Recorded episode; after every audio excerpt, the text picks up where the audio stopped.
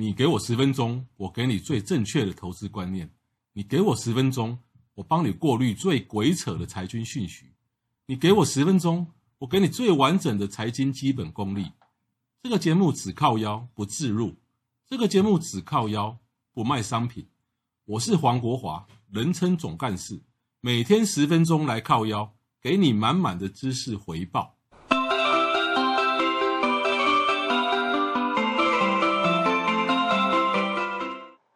朋友大家好，欢迎收听黄国华财经来靠腰，我是普罗张，保险平台的。今天不谈保险，跟各位网友聊聊旅馆的房价像股价。二零二一年，阿妹跨年将在她的故乡台东举行演唱会。消息一出来，家家旅馆爆满，还有的旅馆后悔想要涨价而引起一些风波。我是这样想的，无当这都要收银啊，何况是当这唔收银，对不？所以阿妹万岁。坦白说，航空及旅馆业的产品有着与众不同的特性，商品无法储藏。旅馆的房间过了今夜，隔日作废。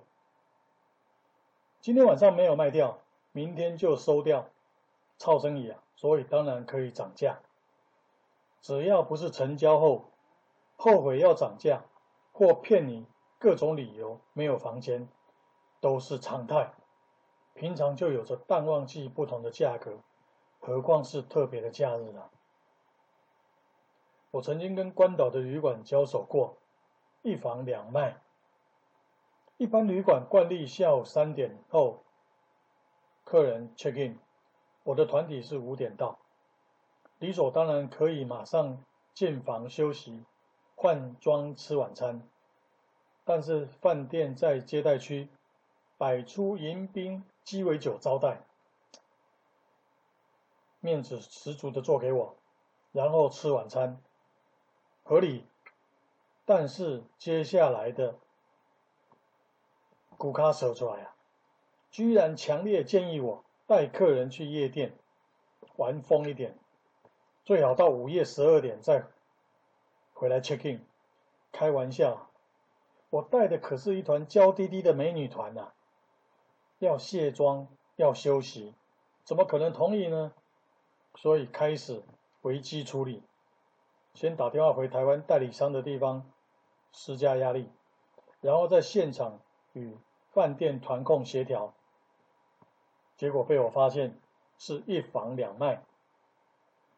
上半夜日本团十点 check out，凌晨两点的班机回日本，下半夜卖给我十二点入房，实在可恶，所以要求立刻进房，否则。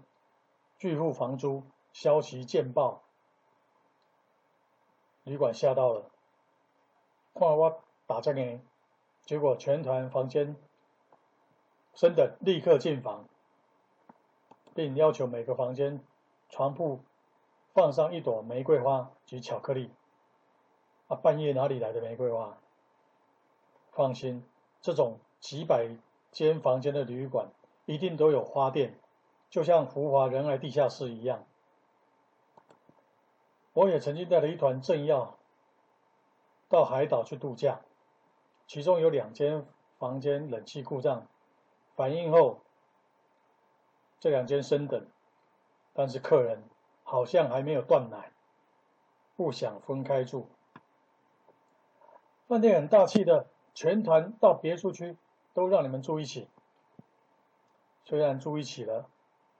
但是问题又来了，每间房间都有佛头或者面目狰狞的巨型木雕，这个老外很喜欢。但是在国内一条龙，出国变成一条虫的这些客人，唔敢躲，他们觉得这样子呢有点亵渎神明，而且。也怕半夜起床尿尿去吓到。那国外也没有收金婆婆啊，又不好意思要我出面再要求旅馆换房间。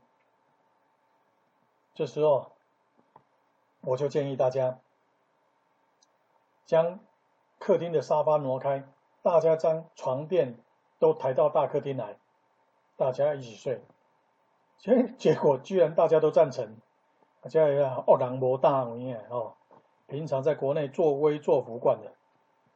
结果呢，害我第二天多花了五十块钱美金给 housekeeping 呃清洁的阿姨，而机位也一样，关了机舱门，空位作废，所以同一个班机，除了我们熟悉的淡旺季及头等舱、商务舱、经济舱三等级以外，都算是台北、东京同一个经济舱，同一组空服服务。也有五六种以上不同的价格，年票、九十天票、六十天票、七天票、团体票、quarter 票、儿童票、婴儿票、单程或来回，可转搭或不可转搭，票票价格不一样。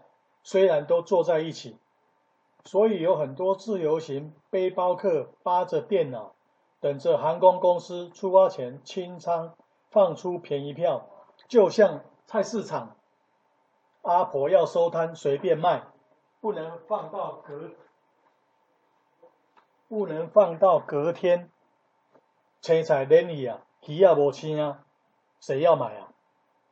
所以这里考一下大家：台北经高雄飞马尼拉，或高雄飞马尼拉，哪个票价贵？铁公路的概念里程数是台北出发，公里数多，票价贵。但答案却是高雄出发贵，因为是直飞。告诉喜安呢，有一次旅行团开票开台北飞，但是 OP 啊，就是旅行社内控人员通知错误，通知是高雄出发，根本来不及一一通知客人变更，作业会让客人容易出错，所以维持不变。接着询问航空公司。可不可以直接在高雄上机，北高段作废呢？回答可以，但要加钱。我说让你们省下了北高的飞航重量油资啊。结果航空公司回答我，直飞比较贵。各位听到这里有没有感觉像海运？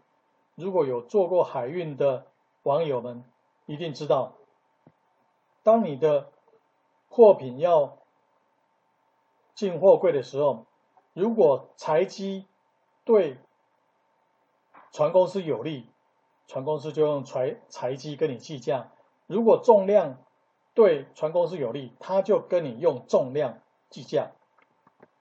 所以呢，整个旅游业就是票务的学问最深。